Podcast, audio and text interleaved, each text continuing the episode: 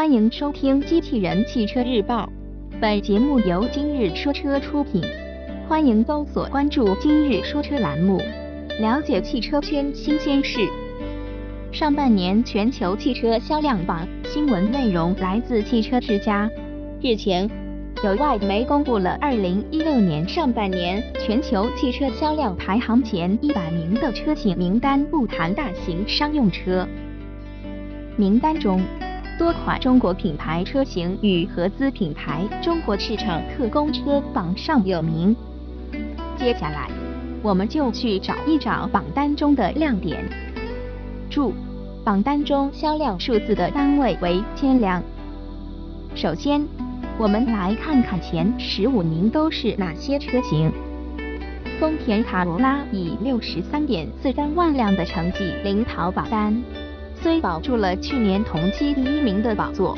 但销量数字相比去年减少了约百分之一点二。紧随其后的是大众高尔夫，五十点零六万辆的成绩同样不俗。可见，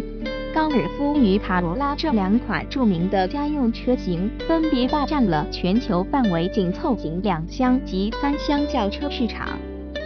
除福特福克斯、丰田 RAV4、凯美瑞、本田思域、CR-V 以及各类美式皮卡这些销量榜常客外，一些来自于国内的车型也出现在了前十五名的榜单之中。我们的国民神车五菱宏光，在今年上半年经历了销量下滑，二十九点四三万辆的成绩，相比去年同期降低了百分之九点八，因而其排名也从去年同期的第八名跌落到了第十三名。宏光销量下滑的原因，一定程度上是由于2015年1月宝骏730的上市，后者对于前辈宏光中高配车型的市场进行了无情掠夺，因此宝骏730也在本次的榜单中榜上有名。在前十五名的最后一行，我们发现了一个熟悉的身影，那就是人送外号“德元朗”的上汽大众朗逸。这是一款仅凭我国大陆单一市场就能干到全球销量前十五的轿车，有着我国消费者钟爱的大空间和神似大哥帕萨特的大气外表，朗逸不断书写着合资品牌特供车的销量神话。通过英国汽车节目 Top Gear 被众多网友们熟知的不死小强丰田 Hilux 因艺名海拉克斯皮卡。尽管在全球各地都有着许多的忠实客户，但其也仅仅比我们的德元朗多卖出了不足一百辆。在后面的榜单中，我们又发现了排名第二十三的哈弗 H 六。今年上半年哈弗 H 六的销量相比去年同期猛增了百分之三十九点七，